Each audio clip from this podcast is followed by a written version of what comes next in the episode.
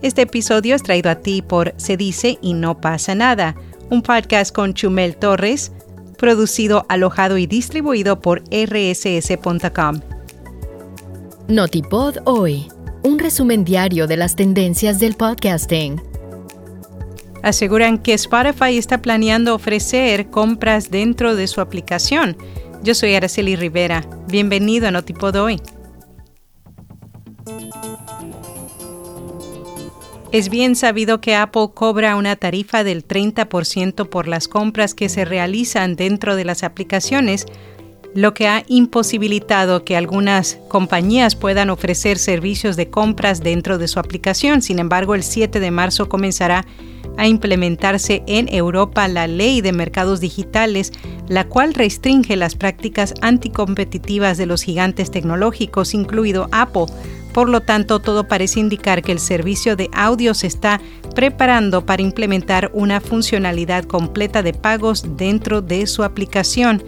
De esta forma, los usuarios podrán actualizar su suscripción o comprar un audiolibro con un toque, algo con lo que viene soñando desde hace mucho tiempo, sobre todo porque Spotify considera que ahora será mucho más fácil para los usuarios gratuitos dar el salto al pago. Además, Europa es el mercado más grande de Spotify, el 39% de sus suscriptores premium están en Europa. IAB España publicó su informe de Tendencias Digitales 2024 en él, la Asociación de Publicidad, Marketing y Comunicación Digital presentó 17 categorías con varias tendencias relevantes para este año. Entre ellas destaca la importancia del podcast en el audio digital, la nueva regulación para los influencers y el uso del metaverso.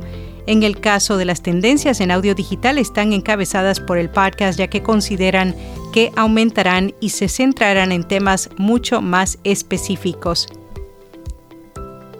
El podcast Cuerpos Especiales celebra su programa 500 con un show en vivo. Cientos de personas se dieron cita el pasado lunes en uno de los principales teatros de Madrid para disfrutar la grabación número 500 del Morning de Europa FM.